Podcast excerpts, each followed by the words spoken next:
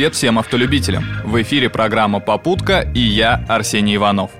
Думаю, уже все знают, что с 1 января этого года можно сэкономить на уплате штрафов. В ближайшие пару минут предлагаю разобраться, за какие нарушения можно заплатить меньше, а за что придется ответить по полной. Итак, теперь псковские водители могут оплачивать лишь половину суммы, указанной в квитанции о нарушении. Прям рождественские скидки. Правда, есть одно «но». Явиться в банк необходимо в течение 20 дней с момента составления протокола. На новых бланках постановления будет указываться полная сумма и сумма со скидкой. Пока ГИБДД выписывает штрафы на старых бланках. Но не пугайтесь, это просто формальность.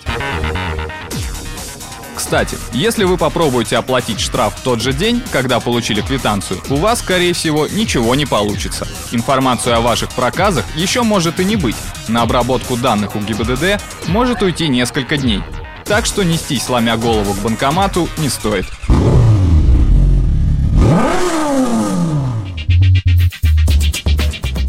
Учтите, что 50% скидка распространяется не на все штрафы. За некоторые повторные нарушения ПДД платить придется в полном объеме. Это пьянство за рулем, повторное превышение скорости больше, чем на 40 км в час, проезд на красный и выезд на встречку. Ну и если вам дали отсрочку для оплаты штрафа. Что касается писем счастья, постановлений с камер видеофиксации, то они, как правило, приходят с большим опозданием. И уложиться в 20-дневный срок редко у кого получается. Тут, к сожалению, выход только один – установить подписку на уведомления о правонарушениях на едином портале госуслуг. Тогда вы будете получать информацию своевременно и платить в два раза меньше. Многие водители уже воспользовались скидками от ГИБДД. Хотя одна моя знакомая, которая заплатила вместо 500 рублей всего 250, все равно была недовольна. Дескать, потому что никто не останавливается на знаке «Стоп» на площади Победы, а она оказалась крайней. Но ПДД есть ПДД, и если там сказано «остановись», значит будь добр, соблюдай закон, а не езди как все. Поддай газу! Судя по всему, это не единственный подарок, который приготовили для водителей в 2016 году. В Госдуме планируют ужесточить наказание за отдельные виды нарушений. Это коснется приверженцев чрезмерной тонировки, выезда на железнодорожные пути и любителей прокатиться за рулем под шофе и без прав. Любителей тонировать все, что можно и не нужно, предлагают штрафовать от 500 до 1500 рублей.